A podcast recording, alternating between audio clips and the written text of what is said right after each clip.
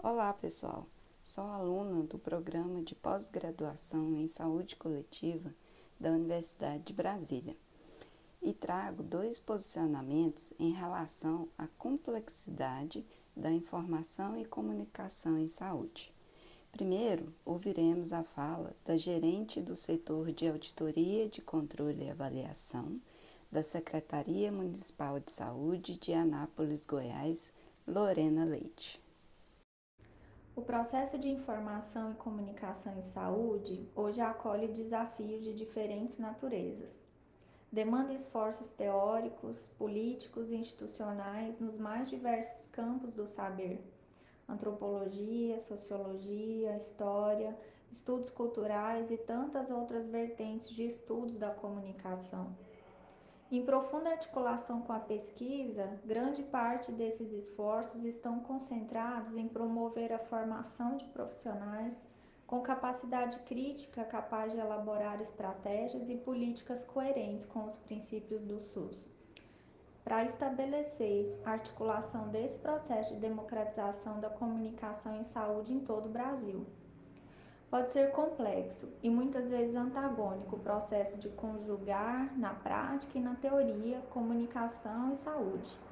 Se por um lado percebemos a resistência de modelos a uma real mudança na prática comunicativa, mesmo que desejada, por outro lado temos evidências da vitalidade da sociedade e seus diferentes modos de produzir a realidade dentro desse amplo contexto.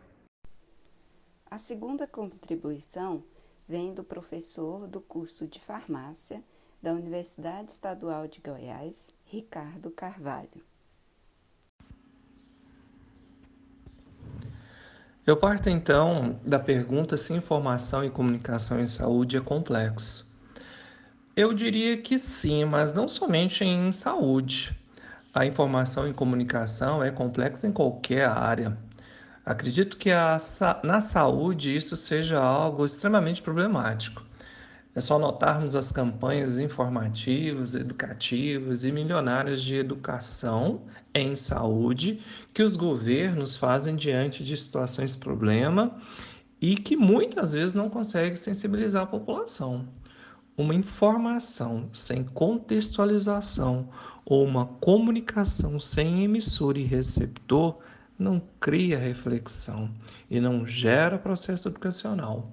Portanto, não basta pegar a informação barra educação e escolher o canal certo para fazer ela chegar.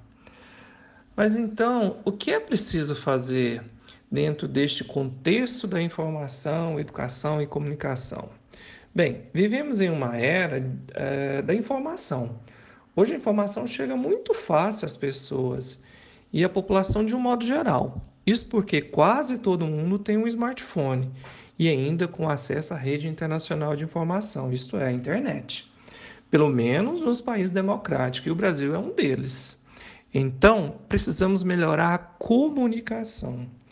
Comunicação é saúde ou gera saúde quando redemocratizamos a fala, isto é, quando paramos para ouvir mas ouvir quem? Ouvir o usuário, ouvir o prestador, ouvir o gestor e assim por diante. A comunicação requer humildade, requer o desejo de eu querer ouvir as outras pessoas. Nos dá diversidade, nos desperta o desejo da expressão e assim nos possibilita a mudança a quebra de paradigmas e a compreensão do certo e do errado. Isso funciona. Então, pessoal, dentro deste contexto, governantes precisam abrir mais canais de escuta e menos de amplificação.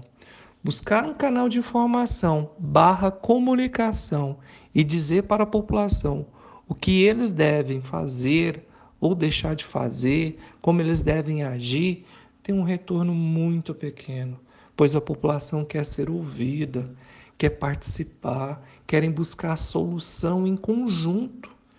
Por fim, só gostaria de chamar a atenção para um aspecto. Precisamos ter muito zelo no processo de comunicação, de informação, de educação. Em geral, nossa população é muito carente. Então, cuidado com o processo informativo, comunicativo, principalmente quando feito por publicitários, com presença de influenciadores e formadores de opinião, pois a comunicação deve desenvolver estilo, ou pode desenvolver estilo, né? estilo de vida, reforçar preconceito, enfim, pode ajudar pessoas a ter vontade de mudar e crescer ou não. Bom, pessoal, espero ter contribuído para boas reflexões. Muito obrigada pela companhia e tchau.